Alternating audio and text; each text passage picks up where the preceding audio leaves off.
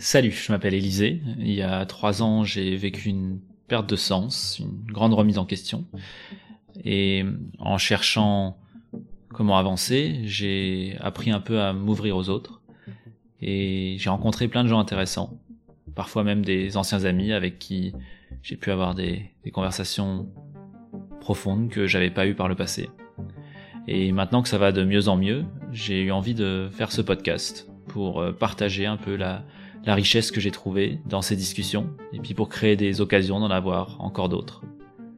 Donc chaque épisode est un entretien avec un ami, dans lequel on explore euh, ce qui motive, ce qui est difficile, ce qui porte. On échange des expériences, des points de vue, des idées, puis globalement on, on passe un bon moment ensemble. Alors je me réjouis de partager tout ça avec vous, et puis je vous souhaite une très bonne écoute de ce premier épisode où je reçois mon ami Eléa.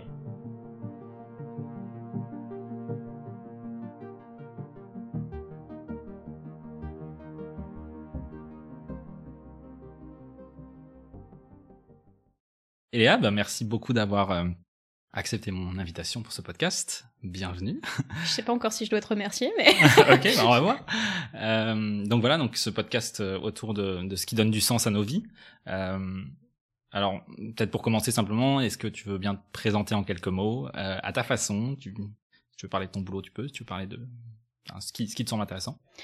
Euh, je m'appelle Eléa Eberlé, euh, j'ai 28 ans, je sais pas si c'est important, mais euh, je suis ancienne biologiste. Euh, voilà, j'ai je me suis toujours définie comme biologiste et il y a un mois j'ai quitté mon travail dans la recherche et euh, maintenant je fais de la communication scientifique, ce qui est une, une autre chose que j'aime bien dans la vie. Euh, voilà, donc je dirais que je suis une scientifique reconvertie à la communication scientifique si je devais me définir par mon travail. Ok. Donc euh, c'est le tout premier épisode de ce podcast. Je n'ai un peu aucune idée de ce que je fais, euh, donc j'apprécie ta, euh, ta confiance pour être mon cobaye. Comme on disait avant d'enregistrer, ça doit être très différent de ton expérience avec, avec, le podcast Science, où si j'ai bien vu, vous avez toujours un déroulé hyper complet et préparé, etc. Euh, ouais, alors c'est un podcast hebdomadaire où on invite des gens et on a toujours un sujet et donc soit on écrit un dossier complètement à l'avance, nous, quelque chose qui correspond à, des choses qu'on voulait raconter, mais un podcast de science, ça se prépare, ne serait-ce que parce qu'on veut donner des données et des informations qui sont sérieuses sur un sujet, c'est pas juste une discussion euh, euh, avec des, des, éléments qui viennent de nulle part. Et c'est voilà, ça demande un peu de préparation en amont, ça, ça rassure aussi sur le fait qu'on va pas dire de bêtises. Du coup, sur ce format où rien n'est préparé et où on discute juste, c'est vrai que ça, ça sort de l'ordinaire. ok, bon, très bien. Euh, j'avais envie de parler un petit peu de bah, pourquoi je t'ai invité, pourquoi est-ce que j'avais envie de faire ça. Euh, déjà, je me suis dit que ça serait fun. Euh, pour moi, ça va être un, euh, des moments où, j'ai l'occasion de célébrer des amitiés, euh, partager des histoires et des expériences. Euh, voilà, c'est simplement comment dire un, un, moment où euh, on prend le temps pour ça. Donc euh, ça, ça me semble juste chouette déjà en soi. Après, euh, l'idée derrière le podcast, euh, donc de, de, parler de la question du sens, euh, pour moi, ça fait quelques années que, que j'y réfléchis beaucoup. ça fait depuis 2018 que j'écris donc une lettre annuelle que je que je poste sur internet et où j'essaie de parler un peu bah, de qu'est-ce qui a du sens pour moi, qu'est-ce qui en a pas trop, euh, qu'est-ce qui est parfois difficile, euh, qu'est-ce qui me met en mouvement, etc. Et puis, euh, bah, au fur et à mesure que je me suis mis à, à parler de ces choses-là avec euh, avec les gens autour de moi, avec des amis et tout, je me suis rendu compte que c'est un sujet qui concerne pas mal de monde en fait. Euh, et euh, voilà. Et donc en fait, bah, c'est un peu la continuation de cet élan-là, quoi. Je me suis dit, ça serait vraiment chouette de créer ce contexte où, euh, avec différentes personnes, pourrait évoquer toutes ces questions et puis, euh, puis voir où ça nous mène. Ouais, moi, on a déjà eu pas mal de, de discussions au cours des trois dernières années, euh, un peu autour de, de ce sujet-là. Tu as aussi été présente dans des moments qui étaient euh, assez difficiles. Euh, voilà, il y a en 2017, euh, j'étais pas hyper bien, et voilà, je me souviens de, on a eu des, des longues discussions. ouais, voilà, sur bah tiens justement, qu'est-ce qui, qu'est-ce qui fait tenir le sens dans ta vie et tout. Donc voilà, c'est pour ça aussi que, que, je me disais que ça serait vraiment chouette de faire ça avec toi. Euh, et puis d'un autre côté aussi, euh, rien qu'en en te regardant, euh, vivre, exister, euh, t'es pleine de projets, euh, t'organises des choses, euh, tu es dans, je pourrais lister les, les très nombreuses choses auxquelles tu participes. et, et, en fait, quelque part, j'admire ça, je trouve ça super cool. Et donc, ça m'intéressait aussi d'avoir l'occasion de d'explorer ça avec toi. Pourquoi est-ce que qu'est-ce qui qu'est-ce qui te met en mouvement Qu'est-ce qui te donne ces envies-là Voilà, un peu l'idée. Alors ouais, bah, justement pour peut-être un peu euh, mettre euh, mettre la table, placer un peu des choses. Euh, donc donc tu fais un, tu coordonnes un festival de vulgarisation scientifique qui s'appelle euh, Pint of Science, donc dans le Grand Est. Euh, tu es passionné de plantes, tu fais le plantoscope sur Twitter où tu parles encore tout à l'heure, j'ai vu, de, tu racontes des, des, des histoires et des, et des euh, des faits à propos de donc de toutes sortes de plantes, toutes sortes de, de fleurs. Euh, tu participes donc au podcast Science, on en parlait avant. Euh, tu fais les voix du zinc, euh, tu fais, euh, tu vas, tu, enfin dans les chorales, tu fais du jardinage, tu fais du jeu de rôle grandeur nature, tu craftes des trucs. Enfin voilà, il y a pas mal de choses. Alors ce que je me demandais un petit peu, c'est genre, euh, c'est naturel pour toi de de faire tellement de choses. C'est euh, je dirais pas que c'est naturel, mais je dirais que c'est peut-être essentiel. Alors je sais pas si c'est un synonyme pour certaines personnes, mais j'ai besoin de faire beaucoup de choses différentes. Euh, D'une part parce que bah, je, je pense que je m'ennuierais sinon. Mmh. euh, D'une d'autre part parce que euh, je pense que c'est important de se lancer dans des projets si on a le temps de le faire, euh, pour euh, ne serait-ce que rendre service aux autres ou voilà partager des moments avec d'autres gens. Et ça permet aussi, organiser tout ce genre de choses, pour moi, ça permet vraiment de découvrir de nouvelles compétences, euh, de découvrir de, nouveaux, de nouvelles personnes, de faire des rencontres. Mmh. Donc c'est vraiment ma façon à moi de, de, de, connecter avec les gens et avec d'autres milieux et avec euh, d'autres choses que je connais pas. Et un des trucs qui me motive vraiment dans la vie et pour le... Pour, enfin c'est la raison pour laquelle je pense que spontanément j'organise beaucoup de choses, c'est que j'ai toujours été curieuse et il me faut toujours euh, plus de, cadres différents et plus de nouvelles découvertes et plus de nouveaux terrains où je suis pas où j'ai pas l'impression de, déjà savoir parce que j'ai envie d'apprendre. Tu sais identifier genre genre cette curiosité euh, tu l'as toujours eu et genre il n'y avait pas de barrière à ça ou ou tu dirais que tu as fait ça par peut-être par mimétisme dans ta famille ou?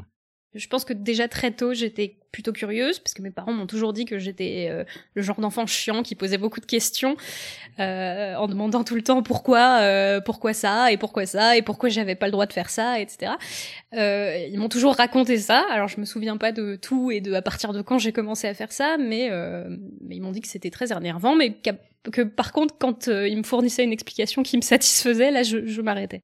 Il y a à la fois ce trait de caractère là que j'ai depuis longtemps je sais pas si je l'ai depuis que je suis née, mais longtemps.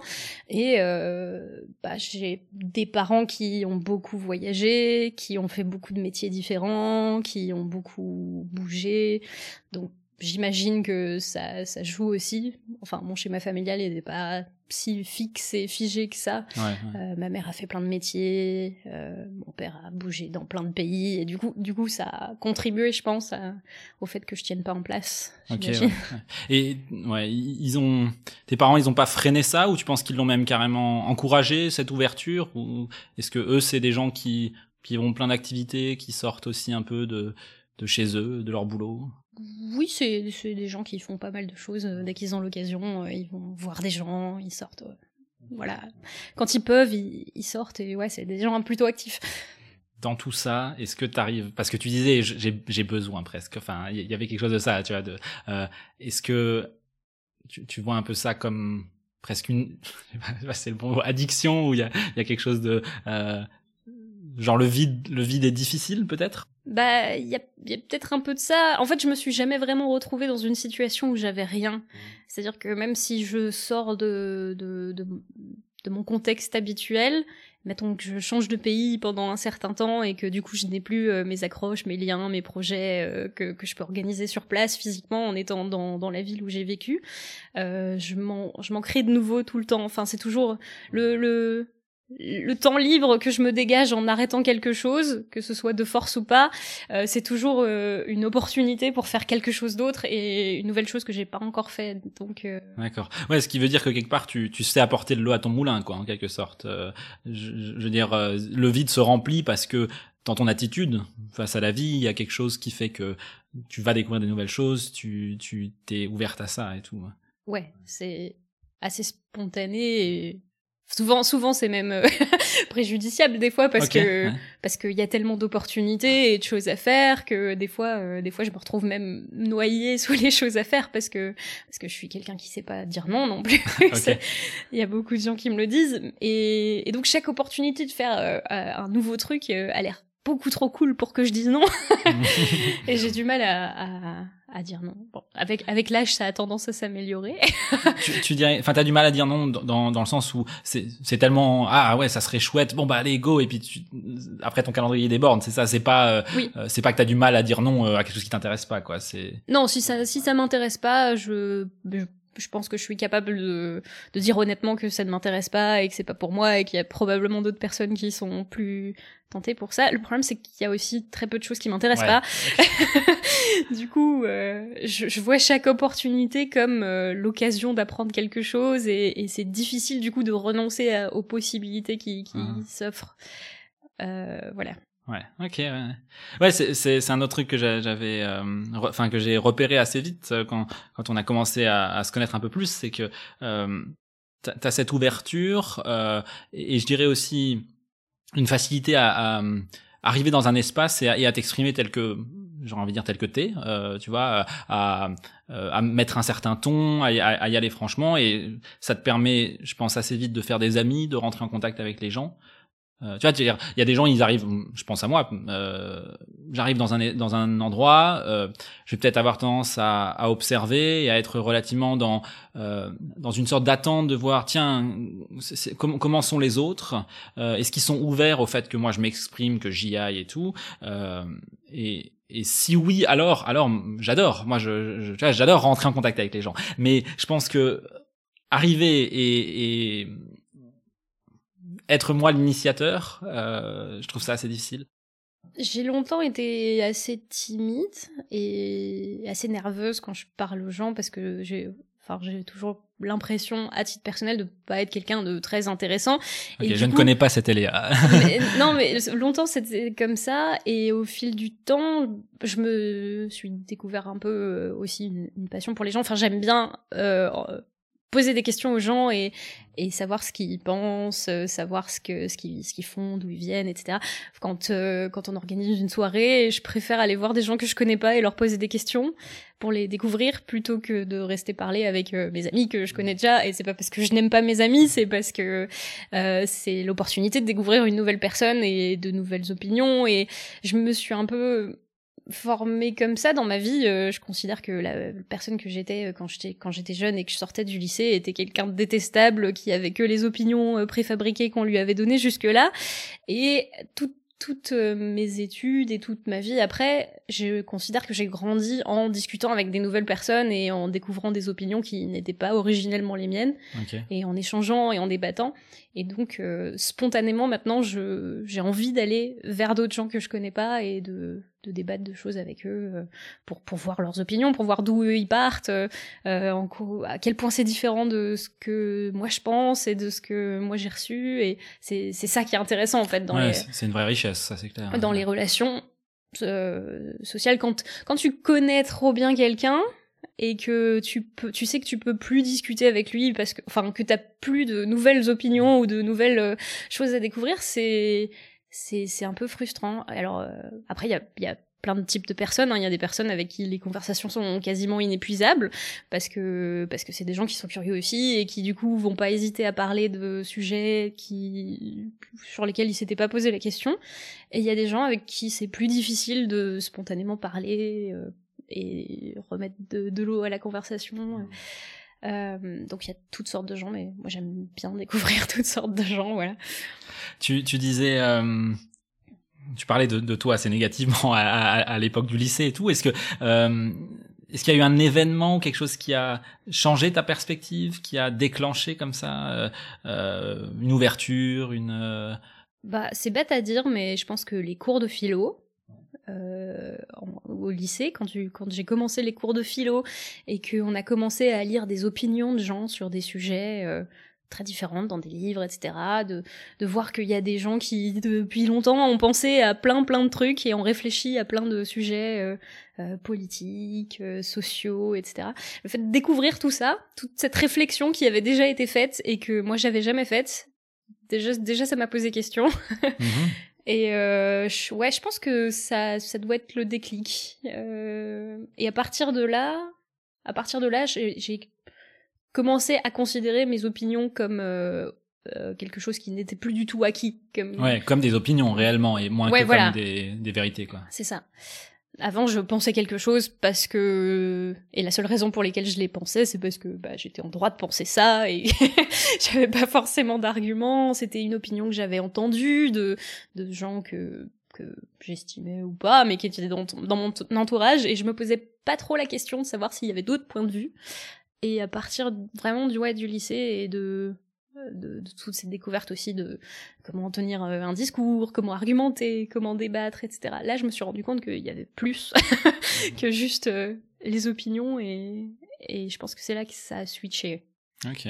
Et alors, euh, dans, dans, ce nouveau mode de, donc à la fois d'ouverture, de, de, de, recherche de la rencontre de l'autre et tout, de l'autre côté, chez, chez, chez, les gens vers qui tu vas, euh, euh, quand tu arrives toi avec ta façon d'être que tu que tu assumes, que enfin en tout cas moi c'est comme ça que, que je te perçois. Euh, Est-ce que les gens sont accueillants envers ça, genre la plupart? Est-ce que tu vis parfois des genres de râteaux d'amitié où tu vois euh, les, les, gens seraient euh, ouais mais euh, bah, elle euh, je, je veux pas lui parler euh, ou, ou, tu vois et, et, et, si oui comment est-ce que tu gères ça? Pendant très longtemps j'avais ça, ça, me tenait très à cœur ce que les autres pensaient de moi. Mmh. et j'avais très peur d'être d'être quelqu'un dont on pense du mal. Et il y a un moment aussi où j'ai arrêté de, de, me soucier, de me poser la question, et j'essaye juste d'être moi-même et de enfin de de pas réfléchir à ça au à ce que je fais donc si si j'ai une attitude qui plaît pas aux gens euh, et que je le vois et que je le sens et qu'on me le fait sentir, je vais essayer de comprendre ce qui n'a pas marché parce que mmh. visiblement, enfin, j'ai pas volontairement envie de de, de vexer quelqu'un ou de blesser quelqu'un. Je sais qu'il y a des gens qui m'ont déjà dit que j'étais condescendante ou que j'avais des attitudes de ce genre-là. Euh, je, je, pense que ça vient du fait que je m'exprime sur des sujets euh, mhm. assez, facilement et que, enfin, j'ai malgré tout encore euh, des opinions, même si je suis. tant mieux, j'ai envie de dire. Hein, voilà, je sais pas. C'est, c'est, j'ai essayé de, de, ouais, je sais pas comment comment dire ça, mais de parler euh, juste sans me poser de questions et d'ajuster le tir après. Je sais pas mmh. comment comment expliquer. C'est dans une genre de, de, de boucle. Enfin, tu prends le feedback en quelque sorte et et tu tu t'ajustes mais sans sans que ça t'empêche d'être en action quoi en quelque sorte. Ouais. Et ça, ça s'est ça s'est effacé progressivement? Ouais, oui, je pense. Parce que avant je parlais moins, ensuite je parlais en prenant des précautions parce que j'avais peur qu'on me juge, et, etc. Et j'ai commencer à essayer de, de moins. Donc c'était un effort conscient quand même. Enfin, il y a un moment donné, tu t'es dit tiens, mais euh, enfin, pourquoi je fais tout, ces, tout ça? Finalement, j'ai le droit d'être moi-même? Ou est-ce que c'est plus un genre de renforcement positif de bah en fait t'as eu des bonnes interactions, bah oh c'est cool. Finalement, je peux enlever les gants, c'est moins grave? Euh, ça a plutôt marché pour euh, l'inverse. Un jour, je suis tombée sur une personne qui fondamentalement me détestait ah. et qui, qui est devenue mon ennemi enfin gratuitement. Némésis. ouais, un peu, mais je, on n'a jamais vraiment interagi, mais elle avait décidé qu'elle me détestait et parce que mon attitude probablement lui lui convenait pas et que j'étais probablement quelqu'un de trop naïf ou trop optimiste ou qui paraissait trop joyeux ou trop enthousiaste, je sais pas. Les pires, euh, les pires défauts, ça. non, mais je, je sais pas, je sais pas ce qui s'est passé, mais en tout cas, euh, et je pense que c'était une personne plutôt introvertie de son côté Mmh. Euh, et que nos caractères matchaient pas du tout.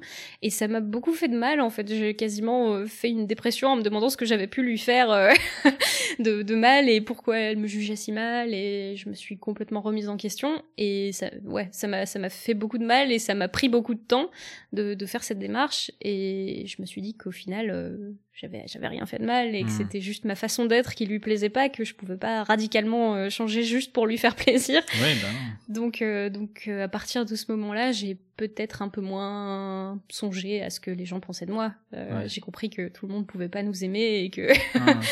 ouais donc donc quelque part enfin ça a été difficile mais ça t'a forcé à à prendre une position face à ça en quelque sorte, à dire bon ben ok merde j'ai le droit d'être moi et, voilà. je, je dois pas me sentir constamment coupable d'être ce que je suis et de mhm. d'agir de, la façon dont voilà. Si ça plaît pas à des gens on peut en discuter et on, on peut ne pas se parler. On, oui, peut, on peut faire plein de choses mais mais je dois pas me sentir coupable de ça alors que j'ai pas intentionnellement euh, fait souffrir quelqu'un ou, été dans une attitude négative ou, que j'ai pas voulu nuire volontairement à quelqu'un. Hmm. Ok, ouais, c'est, ça me semble être une, leçon très intéressante à, intégrer. Moi, j'ai un d'être un peu dans, dans ce processus-là, dans une certaine mesure. Euh, d'un moment donné me dire bon ben je, je vais aller vers les autres. Enfin parce que j'en ai besoin parce que j'en ai envie. J'ai envie de, de, découvrir des nouvelles choses de faire des, des, des, activités. Ouais quelque part pour moi c'est le, le, moteur de ça c'est effectivement euh, euh, un peu pareil une sorte la, la douleur de, de ne pas le faire est plus grande que à un moment donné devient plus grande que le fait de euh, que l'envie euh, la douleur de pas le faire devient plus grande que la peur de le faire voilà. Euh, et donc du coup ça, ça ça ça met en mouvement quoi de dire bon bah ok je prends un risque euh, et bon moi ce que j'ai beaucoup euh, repéré finalement en tout cas peut-être dans les groupes où je suis allé dans les dans les dans les environnements où je suis tombé je suis peut-être bien tombé mais mais il y a beaucoup de gens qui sont très heureux d'accueillir finalement et de d'accepter les autres avec leurs particularités etc et je pense qu'on on s'imagine que les autres passent beaucoup de temps à penser à nous et en fait euh, bon bah on a chacun nos vies et donc euh, euh, je, me, je, me, je me maintiens pas des petites listes de machins et trucs qu'est-ce que je pense d'eux est-ce que et, qu'est-ce que j'aime passer chez eux etc quoi. Genre je suis content d'avoir des gens avec qui échanger et je pense c'est très rare finalement les gens qui comme la personne dont tu parlais qui, qui vont dans une dynamique bah, antagoniste quoi. on était collègues du coup ça facilitait pas les choses on travaillait ensemble vous, étiez au contact quoi du coup nécessairement donc je pense que c'est toujours encore en contact d'autres personnes que j'ai appris à faire des trucs. Et c'est d'autant plus important d'aller vers les gens, tous les gens, parce que parce que même les mauvaises expériences, au final, euh, tu peux en tirer quelque chose. oui, oui, c'est ça. Hein. C'est vraiment quelque chose de tu peux réajuster quoi et en fait si tu si tu te surprotèges je, je pense que ça a été pas mal mon, mode à moi pendant pendant assez longtemps euh, bah tu n'as pas assez d'expérience et donc euh, tu n'expérimentes pas. Tiens mais qu'est-ce qui marche en fait en société quoi? Qu'est-ce que euh, parce que effectivement tu veux pas te laisser modeler par une personne en particulier mais tu veux quand même finalement te laisser un peu modeler par l'intégralité de tes expériences pour pour être quelqu'un avec qui c'est c'est fun d'être. En 2017 euh, donc quand quand j'allais pas bien du tout et que j'ai un peu ce, ce, revirement dans ma vie donc on avait eu cette longue discussion un soir dans ton ancienne coloc sur le balcon là au, sixième étage. Euh, et bon, on avait parlé justement de, de, de, sens de la vie un peu de euh, parce que moi j'étais vraiment perdu euh, ayant euh, j'ai grandi vraiment religieux euh, croyant euh, fervent j'ai envie de dire. Enfin voilà pour moi c'était important. Puis dans ma vingtaine ça c'est ça s'est délié complètement euh, progressivement d'une façon très vraiment enfin insidieuse comme ça. Je m'en suis c'était pas conscientisé quoi. C'était plus euh, euh, bah voilà je suis de plus en plus au contact de de la pensée séculaire tu vois du, du, monde et tout. Et puis mais à un moment donné ah ouais merde mais en fait je peux je peux plus croire à tout ça quoi. Ouais, et donc bon, après voilà, mais en fait, je me suis retrouvé vraiment avec plus grand chose qui tenait euh, le bah, le sens quoi de la vie. Et euh, dans la discussion qu'on a eue euh, euh, à l'époque, toi, tu me disais un petit peu euh, que, enfin, il y avait quelque chose d'un peu, ouais, la vie est absurde et finalement, bah, ça permet aussi de la prendre légèrement. Euh, tu vois une sorte de, de nihilisme optimiste tu vois ouais bah, c'est pas c'est pas une sorte de je pense que c'est complètement ça hein. c'est le, le fait de, bah, bon si si on veut du contexte sur ma façon de penser j'ai pas été éduquée dans une euh, foi chrétienne euh, débordante on va dire. Il y en avait un peu quand même ou pas du bah, tout j'ai été baptisée catholique à ma naissance euh, on m'a pas demandé mon avis, euh, mes mmh. grands-mères voulaient le faire, euh, c'est ce qu'il fallait faire, c'est la tradition. Euh, donc j'ai été baptisée catholique, mais j'ai jamais fait ma communion, par exemple, ou ma profession de foi. j'ai jamais vraiment été à l'église à part à Noël avec mes grands-mères parce que c'était la tradition. je sais que pour elles c'est plus important et que ça l'est toujours. mais on m'a jamais forcé à croire ou forcé à pratiquer. Et du coup, ça déjà, ça, ça fait que j'avais pas de d'idées préconçues sur euh, qu'est-ce qui avait créé le monde, d'où d'où venaient d'où venaient les gens, les choses, etc.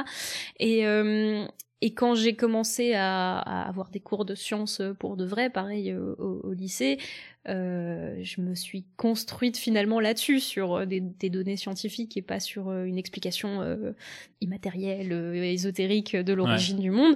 Du coup, ça enfin voilà, je, pense que j'ai eu une euh, éducation qui me fait voir la vie d'une façon très euh, cartésienne et très euh, et très ouais très très scientifique quoi. Donc très vite j'ai pas accepté, mais ça m'a paru logique presque que la vie n'ait pas spécialement de sens euh, à part euh, la, vie elle-même, voilà. Mhm. on existe, on est là, euh, c'est comme ça. la question c'est qu'est-ce qu'on fait de ça? Ah, Et donc la façon dont, dont j'organise ma vie et mes activités, elle, elle a pas de sens au-delà de ce qui m'entoure directement. C'est ce que ce que je peux faire avec les gens qui sont là au moment augmenter et, et euh, je, sais, je sais que j'ai eu un début et j'ai eu une fin que je resterai pas après et que euh, la seule chose que je peux faire c'est euh, profiter du temps que j'ai et le mettre ce temps à, disposition éventuellement d'autres gens qui vivent dans ma dans la même période que moi quoi. Voilà. Et j'attends pas plus de la vie parce que je pense pas pouvoir attendre plus de la vie que ça euh, je, je, sais que tout aura une fin et qu'à la fin, euh, je serai la dernière personne que ça concerne, ce qui suit. Donc, donc, euh, donc voilà, j'ai pas mal intégré cette vision des choses. Euh, pour certains, c'est du fatalisme ou quelque, ou quelque chose de très très triste, mais en fait, je le vis pas du tout mal. je, ça me paraît juste au, contraire plus supportable de me dire euh, toute cette période que j'ai à être conscience de ce qui se passe, je vais l'employer à faire des choses qui me font plaisir et qui font plaisir aux autres gens avoir l'impression de remplir un but euh, que je peux accomplir euh, dans mon laps de temps. Mmh. Et après ça, ma foi, on verra quoi. Enfin, si j'ai laissé des trucs qui peuvent servir à, la suite, tant mieux. Et sinon, ils se débrouilleront bien sans moi. Mmh. Ils l'ont toujours fait avant, donc Ok, c'est intéressant. Il y a, plein de choses là-dedans. Euh, euh, quelque part, tu as dit bon, la métaphysique, euh, c'est, enfin, tu, me dis si je si je reformule bien, mais la métaphysique, c'est, c'est inaccessible à la science, donc je m'en préoccupe pas en quelque sorte. C'est même pas mon ça, finalement c'est même pas c'est même pas une question en quelque sorte quoi pour toi euh. bah c'est pas une question à laquelle euh, on peut répondre. Et du coup euh, je enfin, pour moi c'est pas utile de passer des années à me torturer l'esprit sur est-ce que Dieu existe voilà est-ce qu'il y a une entité supérieure qui nous qui nous régit tous? Parce que on n'a pas les outils je pense pour répondre à cette question actuellement. Mmh. et donc il faudrait que je fasse le choix volontaire de croire en cette chose ou de ne pas croire en cette chose et le switch, pour moi, euh, a été fait dans le sens de... Euh, je ne pense pas qu'il y ait quelque chose qui régisse euh, l'univers de plus que ce qu'on a déjà découvert. Enfin, disons, ah. j'admets qu'il y ait quelque chose de plus que ce qu'on a déjà découvert. Hein. Je, le, but de tout scientifique, c'est de comprendre ce qu'on n'a pas encore compris. Ça implique qu'il y ait des choses qu'on n'ait pas compris. donc je veux bien qu'il y ait tout un tas de trucs qu'on n'ait pas encore compris et qu'il y ait des infinités de possibilités, mais pour l'instant, comme on n'a pas d'outils pour y répondre, euh, c'est pas une question qui me torture. Mmh. Ok, ouais, donc un scepticisme, euh, euh genre, euh, comment dire, healthy. c'est une acceptation sereine de mon incapacité à répondre à des questions trop métaphysiques. Je ressens presque une, une forme de spiritualité dans le sens où bah, c'est quand même important pour toi. c'est pas, c'est pas tu passes pas ton temps à te torturer à tiens qu'est-ce que je vais laisser pour les autres. Mais ça rentre quand même un peu en, ligne de compte de dire bah j'aimerais bien participer à l'aventure d'une façon positive quoi. Ouais bah, c'est important pour moi de participer et c'est vraiment ça de participer à, au, monde dans lequel je vis d'une façon ou d'une autre euh, même si c'est à très petite échelle. Et euh, enfin je, je suis quelqu'un qui se satisfait beaucoup quand je peux me sentir utile à quelque chose ou un projet, quand j'ai senti que j'ai été une pierre à l'édifice et que euh, j'ai apporté quelque chose à un projet, euh, ça me fait plaisir. C'est égoïste en quelque sorte. Euh, enfin, c'est toujours l'éternel débat de est-ce que l'altruisme est égoïste? Est-ce qu'on peut faire quoi que ce, soit sans ce genre de rhétorique que en fait on est motivé que par nous et nous seuls toujours. peu importe. Enfin, moi, je sais que ça me fait plaisir, ça, de, de, de pouvoir faire quelque chose et agir euh, pour voir un résultat et pour voir euh, que, que j'ai apporté quelque chose avec quelque chose, n'importe quoi. Hein. Ouais. Euh, enfin des, des, fois euh, juste euh, faire la vaisselle en fin de soirée et que les gens soient contents parce qu'ils vont pas avoir à la faire euh, ça me fait plaisir de me dire que ça leur a fait plaisir. Ouais, ouais, ouais. ça peut être vraiment dans des toutes petites choses hein, voilà si je peux me rendre utile en faisant quelque chose qui impacte vraiment des gens des, des humains à plus grande échelle dans une société ou, ou quelque chose c'est encore mieux cerise pour le gâteau. Et puis je, je sais que tous les projets que que, que j'essaye de faire euh, converge au moins vers une chose, c'est rendre les sciences accessibles ou, ou essayer de donner un peu de curiosité aux gens pour qu'ils aillent se renseigner sur des choses.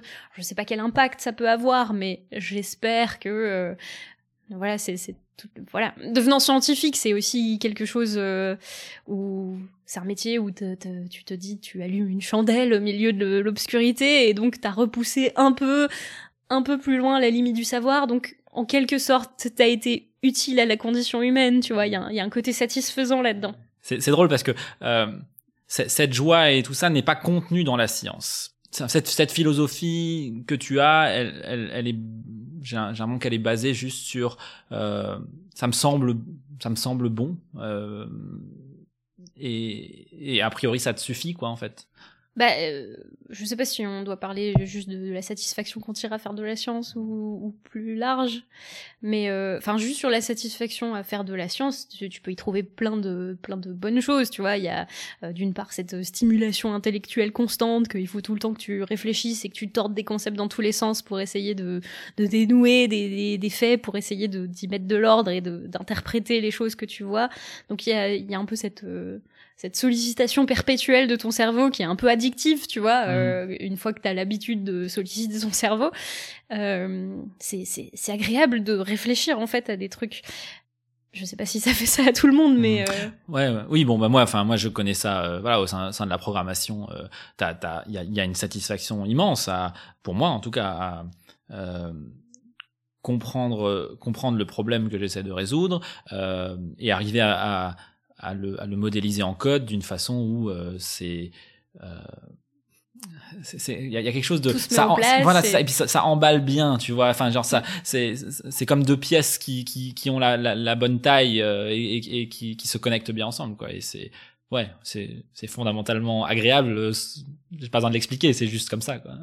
Et donc il y a ce, ce côté euh, primaire comme ça de satisfaction de faire fonctionner ta logique et déduire des choses et, et te sentir capable d'analyser un peu le, le, monde autour, il y a euh, la satisfaction euh, à aller plus loin, tu vois, et vraiment à, te dire euh, j'ai réfléchi à des choses nouvelles et, euh, et si tu trouves, c'est encore mieux.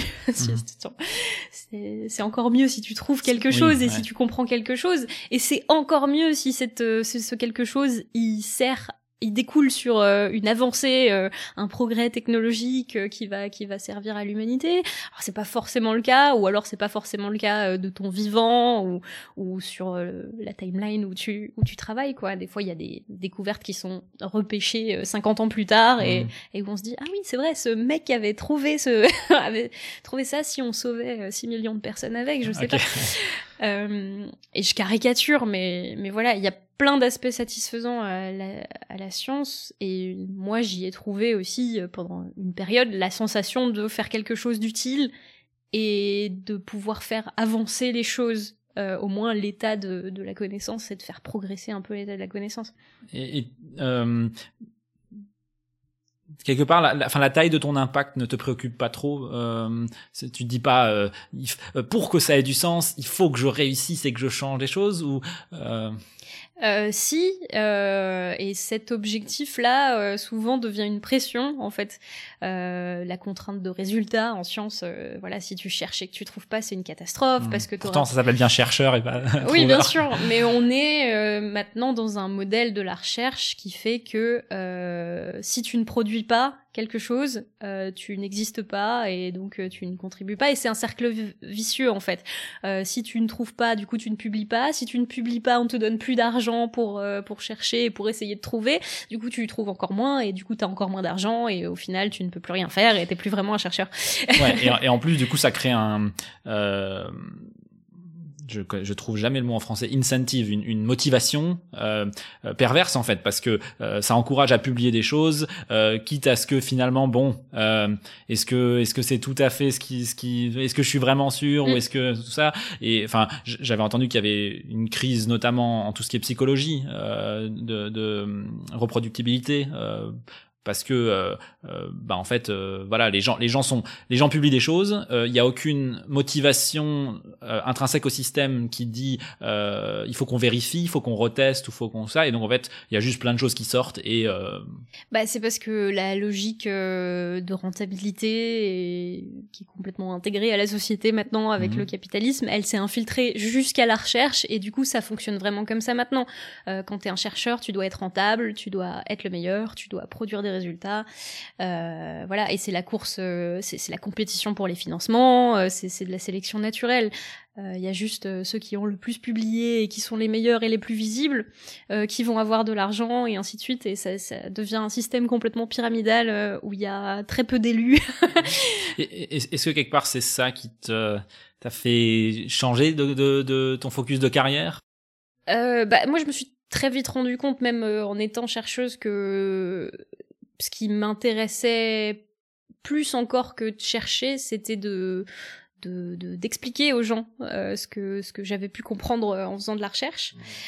Euh, parce que parce que enfin la science sans, sans, qu'on la partage elle a pas pas d'intérêt en fait. Si on peut pas partager ce qu'on a découvert et ce qu'on a compris on a on n'a pas de de, but. Euh, je pense que le but de la science, c'est de se, partager. Et le but des connaissances, c'est d'être partagé. Sinon, on n'essayerait pas d'en découvrir de nouvelles, quoi. Euh, donc ça, ça, ça répondait pas trop à mes attentes, le fait d'être juste chercheuse, parce que euh, concrètement, t'es vraiment enfermée dans un labo euh, toute la journée. Et certes, t'as tes collègues euh, qui sont souvent très sympas, mais mais euh, mais tu transmets pas ce que ce que t'as, ou alors à des congrès hmm. avec. et c'est un petit monde, quoi. Voilà, c'est un très petit monde, et il y a cette ce, ce, cloisonnement un peu qui est toujours présent, même si on essaye de multiplier les, les initiatives. Et il y a des spécialisations maintenant, c'est-à-dire que y a les chercheurs qui doivent chercher et surtout euh, bien se taire. et puis euh, ensuite, il y a les communicants scientifiques et les médiateurs euh, qui, qui, qui, vont être sur tous les terrains pour, pour parler.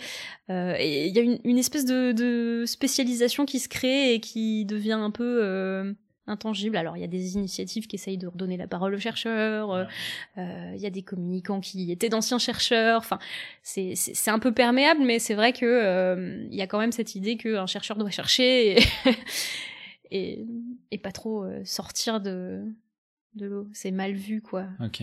C'est marrant, ça me fait ça me fait penser à. Est-ce que tu connais Numberphile C'est c'est un une chaîne YouTube euh, faite par un gars qui s'appelle Brady Haran, euh, qui est australien à la base. Euh, lui, enfin, il était journaliste en fait, et euh, il s'est retrouvé en fait à, il interviewe des mathématiciens en fait. Euh, donc, soit il leur fait expliquer des concepts de façon très très accessible. Euh, maintenant, il fait aussi un podcast où il, il discute de, de, simplement de leur parcours, de leur vie, etc. Et en fait, je me disais, c'est c'est c'est vraiment intéressant en fait parce que c'est justement c'est des gens à qui bah, ils passeraient leur vie sans doute à, à, vivre dans leur petit monde et tout et en fait euh, eux-mêmes sont très contents de, de parler et de partager et en fait ils sont aussi même surpris de se rendre compte que euh, il y, a, y a un appétit pour ça en fait quoi. Mm. Les, les, gens ben ouais je veux dire moi euh, euh si c'est rendu accessible, euh, si j'ai pas besoin d'avoir fait le, euh, le doctorat parce que je l'ai pas fait, euh, bah, c'est hyper chouette de, mm. de pouvoir voir des choses en fait pointues et, et à, à, la, ouais, à la pointe de ce qui se fait. quoi. Mais il y a encore euh, toute une génération de chercheurs, et ça a tendance à s'améliorer, je pense, avec euh, la jeune génération de mm-hmm. chercheurs, qui se demandent vraiment fondamentalement à quoi ça peut servir que les gens euh, aient ces connaissances ou aient accès à ces connaissances. D'accord. Euh, et enfin, je pense que c'est pas tant les connaissances qui sont importantes de diffuser que euh, bah, l'envie de se renseigner et de comprendre qu'il y a plus que simplement ce qu'on ce qu'on voit et que si on a envie d'aller plus loin, on peut euh, cette, cette, petite motivation vers la curiosité. Si on a besoin d'une information et si, si on est motivé à, à comprendre un sujet, on peut le faire et on a des trucs simples et vulgarisés qui seront accessibles et qui seront là pour nous aider même si on n'a pas fait un doctorat de, de mmh. sciences. Et ça, ça c'est vraiment important. Mais il y a des gens qui, qui qui voient pas du tout à quoi ça pourrait servir de, de rendre ça accessible aux gens. Ta dynamique à, à, à ce stade, c'est de, de, dire tiens, euh, euh, dans ma carrière, j'aimerais j'aimerais contribuer à ouvrir ces portes à, bah euh, oui, oui, j'aimerais. Euh, je... Bah, c'est clairement ce que j'ai commencé à faire. Et puis, hein, et puis, même en dehors de finalement de, de, ton boulot officiel. Enfin, je veux dire, comme dit avec euh, le, que ce soit le podcast science, que ce soit. Ouais, je, je, pense qu'il y a rien qui me fait plus plaisir après un événement de, de science comme ça que quelqu'un qui dise ah bah dis donc j'ai appris quelque chose ou j'avais jamais vu les choses comme ça avant et maintenant j'ai une nouvelle perspective sur sur comment ça se passe. Euh, quand j'entends ça de n'importe qui, pour, pour moi, c'est une victoire. Ça, veut dire qu'il y a quelqu'un sur Terre qui, qui, a changé de paradigme et de, de, de présupposé et qui, qui, qui, a appris quelque chose, qui a quelque chose de plus par rapport à ce qu'il ce qu'il avait avant comme bagage. Et c'est pas forcément de la connaissance. Ça peut être aussi juste une réflexion ou une façon de tourner une information ou euh, une inspiration pour quelque chose, voilà, ou un peu plus d'esprit critique. Et ça, ça, suffit en fait. Euh, hmm. Et, si, et plus il y aura d'initiatives comme ça, et plus il y aura de gens qui auront accès à des trucs, et plus ce genre de choses se produira, et peut-être que dans un avenir proche, euh, eh ben, euh, tout, tout, le monde sera plus curieux et se posera plus de questions, et puis restera moins sur ses présupposés euh, à soi, et qu'on sera tous plus ouverts. Une belle utopie. ouais. oui, non, mais bon, ok, ouais, ouais. Je me dis, avec plus de tentatives et d'opportunités de changer, de, de, sortir de sa zone de confort intellectuel. Peut-être que euh, tout va s'arranger. Ah, ok, ouais, ouais, ouais, d'accord. Donc, y a, tu penses que quelque part euh, rendre la, la, connaissance scientifique accessible, c'est un peu ça qui peut sauver le monde en quelque sorte. Il y, a, y, a quelque chose de cet ordre-là. C'est un gros raccourci. Ouais, ouais, bien sûr, mais. mais disons, ça peut contribuer à ce que euh, tout le monde se pose plus de questions en mmh. moyenne et que tout le monde soit plus conscient que la zone de confort intellectuel dans laquelle on est, euh, on peut en sortir et on peut la bouger et on peut on peut bouger ces frontières là et ça ça influe beaucoup sur l'ouverture d'esprit je pense et l'ouverture d'esprit c'est vraiment le truc mmh. euh, qui, qui, qui aiderait beaucoup l'humanité je pense euh, et là, là, oh, complètement hors des sciences. Hein, ouais, on se mettra juste moins sur la gueule et on. Voilà, sur des sujets complètement sociétaux, euh, euh, voilà des, postulats de religion, euh, d'identité, euh, de plein de choses. Peut-être que c'est juste l'ouverture d'esprit qui manque un, peu plus à tout le monde. quand, on était au, Vietnam, là, il y a deux mois, c'est ça. Donc on, était avec quelques quelques amis, quelques collègues pour pour bosser et pour visiter. moi, j'ai eu quelques jours à un moment donné vraiment un peu de, creux de sens, quoi. Je pense d'être pour une barre d'être déconnecté de mon environnement. Il y avait quelque chose un peu du mal du pays peut-être, mais aussi simplement de me sentir, euh, je sais pas, ouais, euh, ben, sans but en fait. Euh, et bon, on en a parlé un petit peu et, et je me demandais c'est des choses qui t'arrivent à toi de temps en temps, malgré donc parce que là tu parles de euh, de euh, bah tiens quand quelqu'un me dit euh, ah super chouette j'ai appris un truc ça ça ça, ça, c'est chouette ça donne du sens il y a il y a plein d'activités plein de choses que que, tu fais. Est-ce que tu as malgré tout euh, voilà des, des moments des périodes est-ce que tu en as une récemment peut-être euh, euh, où où bah ok toute cette toute cette belle motivation motivation toutes ces envies de faire des choses et tout s'effondrent et et comment est-ce que tu gères ça ou est-ce que tu arrives à le gérer? Bah, j'ai j'ai eu des périodes comme ça, ouais. J'en ai eu une grosse euh, cette année, euh, et c'était juste après le suicide d'un des d'un de mes amis que j'ai j'ai perdu cet été, que j'avais pas revu depuis quelques années, et et de, depuis qu'il s'est suicidé, je me suis toujours euh, demandé est-ce, est-ce que ça aurait changé quelque chose si je l'avais vu plus souvent ou si voilà est-ce que j'aurais pu changer sa décision de se suicider parce que il était dépressif.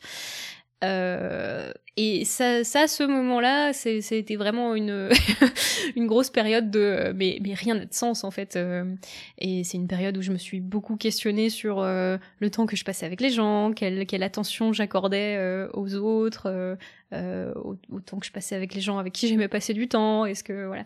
Et c'est ça aussi qui m'a décidé à arrêter la science et à changer de carrière Mhm. J'avais envie d'avoir du temps parce que mine de rien, le métier de chercheur, c'est chronophage. Oui, j'ai cru euh, comprendre que tu, tu, et puis tu donnais abondamment de ton temps, enfin. Non, mais voilà, même si même si même si officiellement euh, bah t'as un contrat de X heures euh, des 100 euh, c'est pas comme ça que ça marche. c'est pas comme ça que ça marche quand quand tu dois faire un truc en laboratoire et que tu travailles avec du matériel vivant, bah tu reviens le soir si t'as si t'as besoin, tu reviens le week-end si t'as besoin, tu reviens les jours fériés si t'as besoin. Et il y a beaucoup de gens. C'est surtout vrai en biologie, hein, parce que je pense que c'est moins vrai en physique. Oui, parce qu'il y a, y, a, y a, pas des il y a pas des, des, cellules qui sont en train de, de dégénérer ou quoi. Et, et, donc il y a cette contrainte euh, mentale et physique d'être toujours disponible pour ce que tu fais et, et pas pour autre chose, mm. euh, qui, qui au final m'a beaucoup pesé à ce moment-là euh, et pour laquelle je voyais plus trop de sens. Euh, avec ça s'ajoutait euh, le constat sur l'état de la recherche, etc., mhm. et les objectifs et les motivations euh, des chercheurs dans la vie. Donc ça n'a pas aidé et ça a été une grosse crise de, de, de, vacuité, euh, je pense. Sur, Alors, donc il y a, y, a, y a, cet événement qui arrive, euh, j'imagine de la souffrance, des, voilà, comme tu disais, des pertes de sens.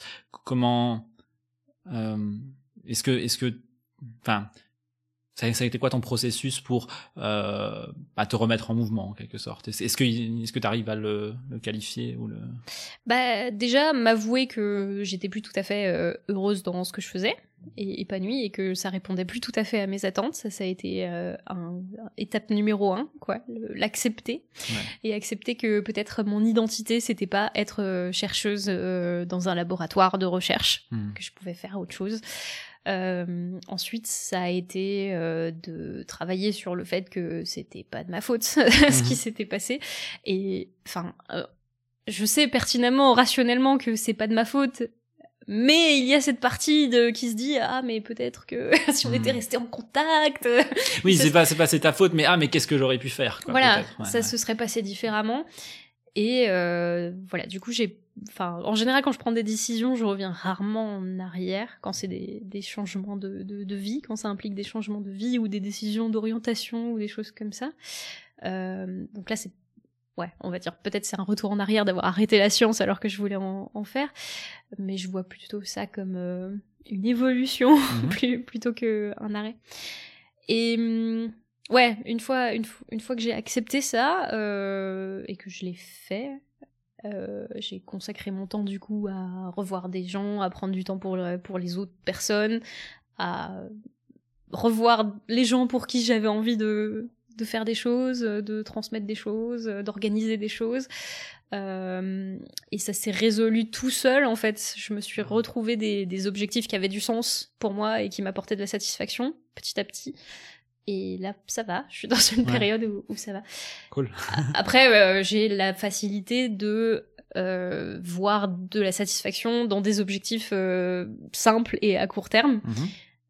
Euh, ça fait longtemps que j'ai arrêté de me poser des questions sur euh, voilà la, la, vacuité de l'univers et mon sens dans, dans l'univers, donc ça m'aide mhm. à rebondir, je pense. T'as, quelque part, t'as compris un peu comment toi-même tu fonctionnes et il y a quelque chose de tu te connais un peu en tout cas dans voilà j'ai accepté que euh, pour moi mmh. euh, je, je n'allais plus me poser la question de savoir quelle était ma place euh, dans l'univers mmh. parce que parce que ça n'avait pas pas de sens de me poser la question je, je sais pertinemment que j'aurais jamais la réponse donc euh, donc ça vaut pas la peine donc j'ai peut-être plus de facilité à rebondir parce que euh, je trouve de la satisfaction dans des objectifs faciles et à court terme entre guillemets quoi. Moi c'est ce que je découvre je crois aussi beaucoup et ce que j'ai pas mal entendu finalement de même de de, de, de différents points de vue euh, peut-être plus plus religieux, plus scientifiques, plus euh, euh psychologiques. Euh, je vis au jour le jour, je je je, je vis c'est mon quotidien que je vis quoi. Je veux dire je peux je peux être dans ma tête et me projeter sur ma vie et tout et je que j'y passe pas mal de temps mais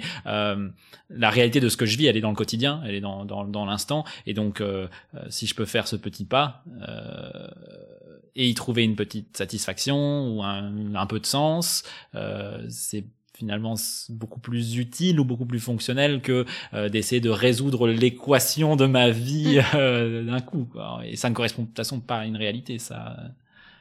Et je pense qu'il y a un, assez grand mal-être euh, qui, est, qui, est, facile à avoir parce que on vit quand même dans un environnement où tu es censé avoir euh, des projets sur 10 ans et, euh, voire plus, hein, des, des, projets de vie. Euh, mhm. Voilà, il faut que tu fasses tes études, qu'ensuite tu trouves ton travail, qu'ensuite tu trouves la personne avec qui tu vas partager ta vie, que tu fasses des enfants, que tu achètes une maison. Enfin, il y a, y a tout ce... Cette autobiographie, quoi. Voilà, tous tout ce, ces objectifs que tu dois atteindre pas à pas dans ta vie et que tout le monde voit long terme. Et ça, tu le vois à tous les niveaux, hein. même en recherche, quand tu fais un dossier de financement, euh, il y a des dossiers où ils te demandent d'écrire euh, comment tu te vois comme chercheur dans 20 ans. Mmh, raconte-moi mon émerveilles. voilà, euh. et toi, t'as envie de dire, bah écoute, je sais même pas si je serai encore payé l'année prochaine, donc je ne sais pas. Je... voilà, donc moi, ça fait longtemps que j'ai renoncé à ces objectifs à long terme. Je me projette pas, quoi. j'ai ça, ça sert à rien en fait. Je me trouve des objectifs à court terme, je m'assure qu'à court terme ben, je vais pas me retrouver à la rue, que je vais pouvoir euh, payer mon loyer, euh, des trucs très pragmatiques, euh, des choses de la vie. Et, et j'avance comme ça. Voilà. Après, j'ai pas particulièrement d'objectifs comme avoir des enfants, tout ça. J'en veux pas. Du coup, ça me facilite aussi les choses, quoi. beaucoup de gens me disent ah mais t'es t'es t'es égoïste, t'es complètement naïve, t'as pas de responsabilité. Du coup, c'est facile pour toi. ben quelque part, j'ai choisi aussi de pas en avoir. Mmh. ok. Ouais. Et, et donc, ça me facilite les choses. Ce que tu dis, c'est un peu que euh, cette, ce mode de vie euh, à relativement court terme, en tout cas tel que tu le présentes, euh, serait moins fonctionnel si tu avais euh, ce projet, par exemple, dire ah bah ok, il y a, y a, une famille. Euh, bah bien sûr, si j'avais des enfants là maintenant ou si j'allais en avoir, euh, ouais, ça contraint forcément les, les, choix. Bah, forcément, je, je, je, je vivrais pas pour moi et pour les gens euh, à qui je peux consacrer du temps parce que j'en ai, mhm. mais que pour euh, mes enfants. ok, ou en tout cas majoritairement. Majoritairement pour mes enfants. Ah. Okay. Euh, oui, c'est vrai que je veux pas dire que parce que faut pas oublier de s'occuper de soi même si on a des enfants, mais ça reste important, je pense. mais ça reste chronophage et, et je pense que personne me contredira même si même si j'en ai pas. oui, non, je pense que c'est difficile d'avoir des enfants et de, et, et de garder je sais pas quoi, sa routine, sa semaine euh, telle qu'elle l'était. En, étant dans cette situation et sans, sans, sans enfants, euh, sans contraintes euh, particulières vis-à-vis de, gens que j'ai fabriqués, eh ben je peux me consacrer à, à, à d'autres gens en fait et à d'autres choses et ça me va très bien comme ça et, et pour l'instant ça me satisfait. Ouais, Et j'ai pas besoin d'avoir plus de sens que ça sur qu'est-ce que qu'est-ce que je fais dans le monde. Donc ouais, c'est plus simple que. tu parlais euh, d'objectifs euh, à court terme. Est-ce que tu te est-ce que tu te fixes un peu des, objectifs euh, explicitement du style ah ok tiens j'ai repéré ça maintenant j'aimerais faire ça est-ce que et, je sais pas si tu as des exemples ou des choses que tu t'es mis comme challenge ben, je me suis mis comme challenge d'organiser un festival, euh, uh-huh. c'est pas mal, un festival de sciences. Euh, je me suis mis comme objectif de continuer à contribuer à un podcast hebdomadaire euh, toute l'année. Enfin, il y a ces activités récurrentes. Je me suis mis comme objectif de commencer un nouveau sport, le roller derby, parce que j'avais envie d'essayer. Donc, donc voilà. je, ouais, je me mets des objectifs. J'aimerais bien reprendre des études en ethnobotanique. En ethnobotanique. Ouais. Ethno comme ethnologie. Comme, euh, euh, ethno comme l'étude de, des peuples, et des coutumes et des traditions humaines. Euh, voilà, et botanique comme botanique. Donc en fait, l'ethnobotanique, c'est l'étude du rapport entre les hommes et les plantes. Donc comment est-ce qu'on les utilise aussi bien en pharmacie que pour pour de la construction, etc. Enfin, c'est tout un, un pan d'études qui, qui, qui cherche les usages que les gens font des plantes. Euh, du coup, c'est un domaine qui m'intéresse et j'ai bien envie de faire des formations là-dedans, euh, voire de reprendre de vraies études. Je sais pas, peut-être que je refinirai dans la recherche dans un autre domaine. Un deuxième doctorat Voilà, peut-être, on sait pas. Euh, ces, ces, objectifs, ils, ils représentent euh, tu suis, tu suis euh, ce qui te plaît, tu suis euh, ah tiens ça ça me ça me nargue peut-être parce que je me sens je sais pas pas à la hauteur et peut-être que je devrais aller creuser. Enfin, ce serait quoi le le critère en quelque sorte pour dire ok ça j'ai envie de faire? Il y a beaucoup de choses que j'ai pas fait parce que je pensais ne pas en être capable. Il y a des choses que j'ai fait que je pensais ne pas être capable de faire et que j'ai réussi. Du coup, du coup, je me dis euh, la seule solution, c'est d'essayer. Hein. Mhm. Il y a aussi des trucs que j'ai pas réussi à faire en essayant. euh, euh, Il y a tous les cas de figure, mais mais la seule façon de le savoir, c'est de tester. Du coup, je suis plutôt majoritairement motivée par euh, ouais, ce, ce truc me plaît et ce truc m'intéresse et et, et je, je tire de la satisfaction en, en ayant des informations de ce domaine, par exemple, pour Mhm. l'ethnobotanique, euh, je lis euh, une publi d'ethnobotanique, euh, je, je suis toute folle et ça m'intéresse et j'ai envie d'en parler et j'ai envie de, de creuser et d'aller plus loin et et du coup, bah comme comme j'ai cet intérêt là, je, je sens que c'est quelque chose qu'il faut que que j'aboutisse ou que je continue parce que euh, voilà, pour l'instant j'ai aucune légitimité là-dedans, mais ça m'intéresse et j'ai envie d'en savoir plus quoi. Ok. Donc je fonctionne un peu comme ça. et encore une fois, j'ai pas spécifiquement de contraintes euh, vis-à-vis d'autres gens, donc euh, je peux me permettre de le faire. Il y a des gens qui peuvent pas se permettre de faire ça Ouais, ou qui ouais. sont pas disponibles mentalement pour faire ça. Ouais. Je- J'essaie de, de, de connecter ça à mon expérience. Moi, je, je crois que je suis dans une période où je me suis poussé à sortir beaucoup de ma zone de confort euh, parce que clairement j'y étais j'étais beaucoup trop enfoncé dans mon dans mon coussin.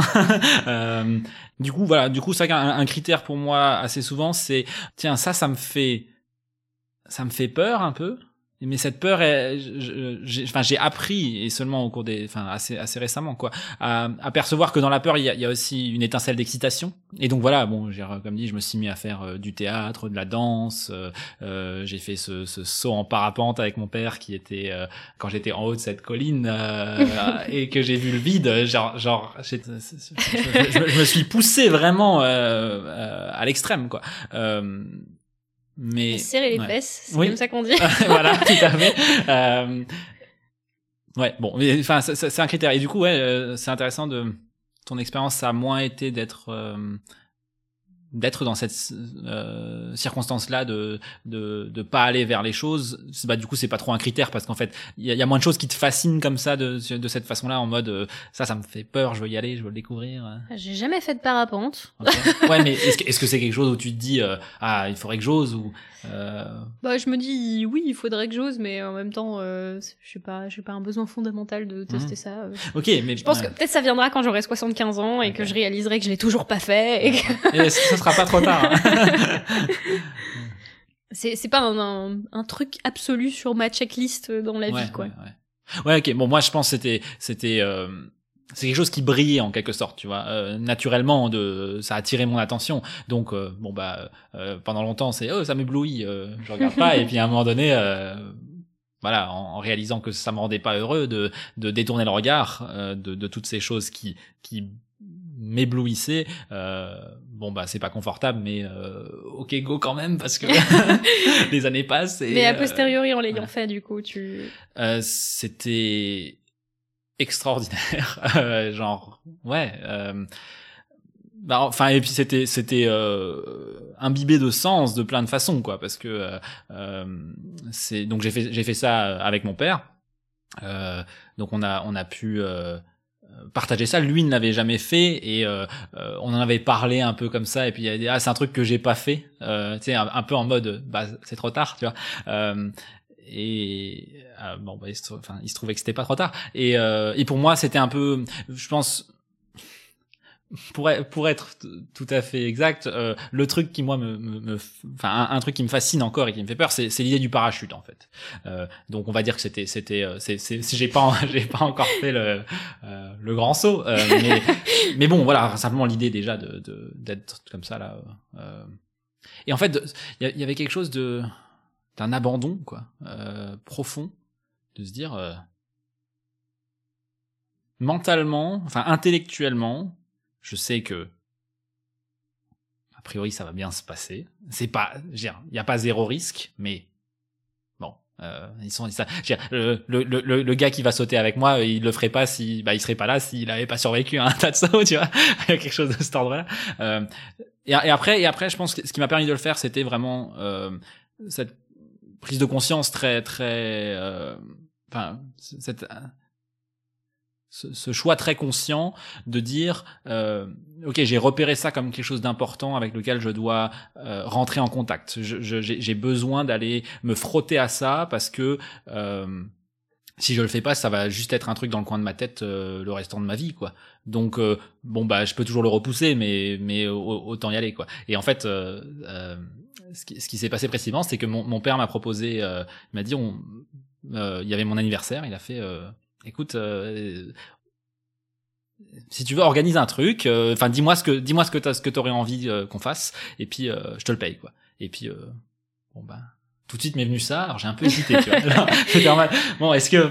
Ah, mais si c'est le premier truc qui t'est venu à l'esprit, c'est que quelque part... Euh... Oui, mais carrément, c'était présent tout de suite, mais, mais tu sais, dans un premier temps, c'est le pouce sur le côté, alors qu'est-ce qu'il pourrait y avoir de... ouais, après, après, après, en fait, j'ai, j'ai juste euh, regardé la chose en face, j'ai fait, bon, en vrai, en vrai, ok, go, quoi. Donc, euh, et puis bon, bah, du coup, le fait de, le faire dans un contexte, euh, voilà, avec quelqu'un, euh, donc avec mon père, sa femme, euh, bah voilà. Après, tu sais, je suis lancé dans le truc. Enfin, genre en quelque sorte, ça aurait été moi, j'aurais pu encore ne, pas faire l'effort, mais euh, voilà.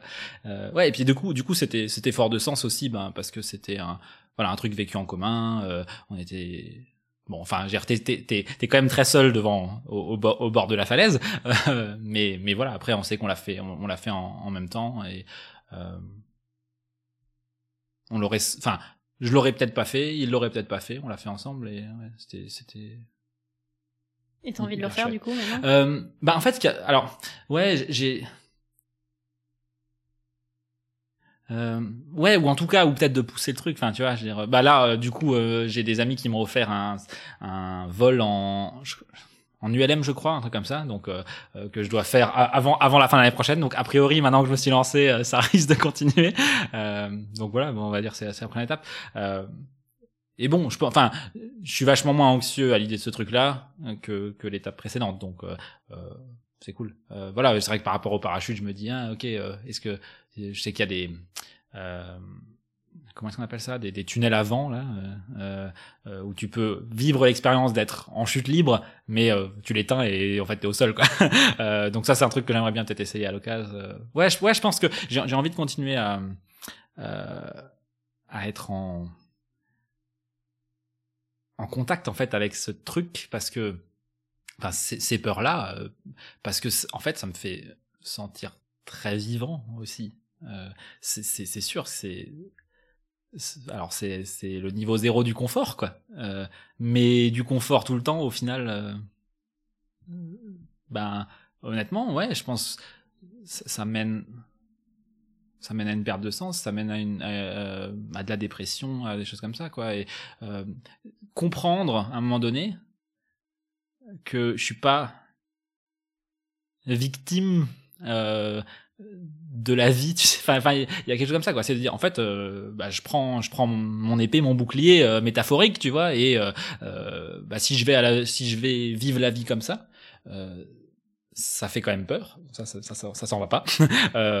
Mais ça mais c'est c'est fort. C'est c'est c'est ça affirme la vie. C'est récemment il y, avait arrivé toi donc autour de Noël il y avait ils avaient un Père Noël qui était qui était installé euh, et, et, disponible et tout pour pour prendre des photos pour les enfants et tout. Et en passant devant, je me suis dit ah c'est chouette. Euh, j'aurais j'aurais moi j'aurais envie de prendre une photo avec, tu vois. euh, mais euh, et, et, tu vois fondamentalement, euh, soit ça ça n'a ça n'a aucun ça n'a aucune espèce d'importance en quelque sorte. Mais pour moi c'était un, un vrai challenge quoi de d'oser dire je veux une photo avec le Père ça. Noël. Ouais, ouais, mais oui, mais oui, mais oui, trop. Euh, et et c'est important pour moi juste parce que j'en ai envie quoi. et j'ai pas besoin de de justification j'ai pas besoin de me préoccuper pareil de qu'est-ce que les gens vont en penser est-ce que ce truc et tout c'est quelque part c'est inconfortable mais je m'offre aussi cette douceur en quelque sorte de de de, de dire bah bah j'en ai envie je j'y vais quoi genre je, je me prends moi-même par la main et ego quoi euh, et c'était ouais enfin comme dit je pense pour plein de gens ça serait peut-être rien mais mais mais euh, là aussi pareil ouais c'était quelque chose assez fort de sens quoi. Donc du coup t'as une photo collector avec un Père Noël arrivé oui tu l'as pas vu non, non okay, bah, tu verras je, la, je, je, la, je, la mettrai avec je, l'épisode je ne pars pas je ne pars pas tant que j'ai pas vu la photo de Père okay, Noël. je te, je te la montrerai. Alors il y a, y a un truc euh, que j'avais encore noté qui je pense peut être intéressant de discuter. On a une euh, euh, une longue discussion à Nouvel An euh, autour du, du féminisme. Euh... tu veux vraiment partir là-dessus? Écoute, comme tu le sens. Euh, je pense ma question parce qu'effectivement le sujet, euh, je pense qu'on bah, on en a parlé pendant des heures et, et, et on pourrait encore le faire. Euh, ce, qui, ce, que je trouve intéressant là dans, dans le contexte de notre discussion, c'est Comment est-ce que tu intègres ça? Parce que euh, là, je t'entends par rapport à ta relation au monde, t'es es volontaire, t'es pleine de, euh, t'as aussi une certaine confiance à, à, aller, à faire des choses, etc. Euh, de ouais. Euh, ouais, j'ai confiance euh, apparente. Okay, bah... veut, pas dire euh, confiance absolue. Euh... Je, je, parle dans tes actions en quelque sorte. Hein. Je, je, comprends bien. Je, je perçois. je suis la première à remettre en doute tout ce que je fais avant de le faire. Hein. Oui, oui, non, mais ok, oui, oui, c'était pas pour dire que ok, c'est facile ou quoi, mais t'arrives à te mettre en mouvement en tout cas. Euh, et, et de, de, une des choses qu'on, dont on discutait euh, euh, autour donc de, du féminisme, c'est qu'il y a quand même une lecture du monde, je sais pas comment dire, adversariale, enfin. En quelque sorte, au, au sein de la société, en tant que femme, euh, ta perception, c'est que t'es es quand même pas mal en, en situation de désavantage ou euh, euh, à devoir un peu te battre ou, tu vois, enfin, euh, ouais, bah, lésé quoi. Je sais pas si c'est. Pour moi, ça se manifeste pas forcément comme euh, un désavantage dans mon existence. Okay. Enfin, j'ai jamais euh, eu des problèmes du style euh, je suis moins payée que la personne d'à côté parce que je suis une femme, etc. Euh, j'ai jamais été agressée violemment, euh, donc euh, ça n'a pas pris de forme trop violente dans ma vie, mais je peux que constater que autour de moi et que dans la société en général, il y a un traitement différent souvent qui est fait des hommes et des femmes. Mmh. Et je comprends euh, tous les toutes les raisons et tous les enjeux de, du féminisme et voilà je peux je peux pas nier ça enfin j'ai la chance de faire partie de celles qui en ont pas trop souffert du okay. sexisme ambiant et tout et encore je pourrais raconter deux trois oui, histoires marrantes mais ouais. tout tout le monde tout tout le monde a vécu en a vécu je pense en tant en tant que fille même si c'est insidieux ou même si euh, ça n'a pas l'air d'être du sexisme a, a priori euh, tout, tout le monde l'a vécu un peu je pense euh, voilà, donc on n'est plus dans un rapport de force euh, fondamentale euh, comme euh, comme on a pu l'être à des époques où les femmes n'avaient rien le droit de faire, n'avaient pas le droit d'ouvrir leur gueule, mais il reste des séquelles de ça, de ce schéma de de, de pensée, de ce schéma de sociétal dans lequel on reste actuellement, qui fait que il peut y avoir ouais des, des différences de, de, de traitement ou de d'appréhension des choses en fonction de si ça émane d'un homme ou si ça émane d'une femme. Je trouve ça chouette de, lire quand même une. Voilà, tu, tu repères ça et en même temps, euh, ça te.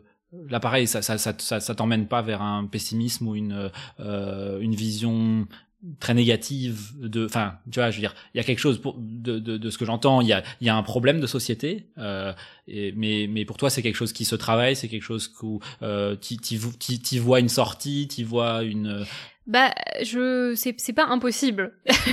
C'est comme euh, le proverbe tant qu'il y a de la vie, il y a de l'espoir. Ouais. C'est un peu ça en fait. Tant qu'il y a des personnes qui sont conscientes de ce problème et qui admettent ce problème et qui essayent de travailler à ce problème, euh, c'est pas perdu. Okay. Euh, c'est comme ça que je vois les choses. Après, euh, je suis quand même réaliste. Je sais que c'est un problème qui va prendre du temps parce que il y a des gens qui voient même pas le problème. Euh, il y a des gens qui nient le problème. Il y a des gens qui qui sont même hostiles au fait de formuler ce problème. Donc ça peut prendre toutes les nuances possibles et imaginables, cette histoire d'égalité homme-femme et de différence de traitement entre les hommes et les femmes. Euh, donc il y a, y a plein de problèmes, mais euh, mais il y a quand même des gens qui qui, comprennent qu'il y en a un et, à partir du moment où, les gens le comprennent et l'acceptent et l'intègrent et acceptent de travailler dessus euh, quelque part dans le monde, je pense que il y a un peu d'espoir quand même. Cool, tant mieux. Enfin, c'est une bonne. je veux dire, enfin voilà, je pourrais imaginer une, une que ça soit une, sorte de démotivation et enfin c'est un peu le, le, fil conducteur que je vois dans beaucoup de choses pour toi, c'est que c'est que euh, t'arrives à, à percevoir le le potentiel et à te mettre en route et à et pas à te laisser dire ah, euh, euh, si et ça ne va pas donc euh, euh donc je fais rien.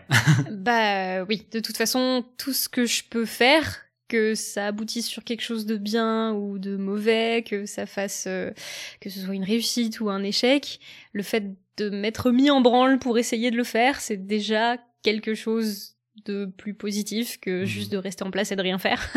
c'est un peu comme ça que je vois tout. Mieux mieux vaut une petite initiative, euh, un petit pas, une petite chose que rien du tout. Ok, je pense que c'est un très bon mot de la fin. Merci beaucoup, Ella. De rien.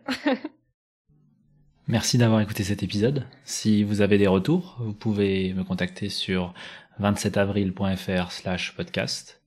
La musique d'introduction est de Robin Dussard, un cadeau qu'il m'a fait pour mes 30 ans. Merci encore, Robin.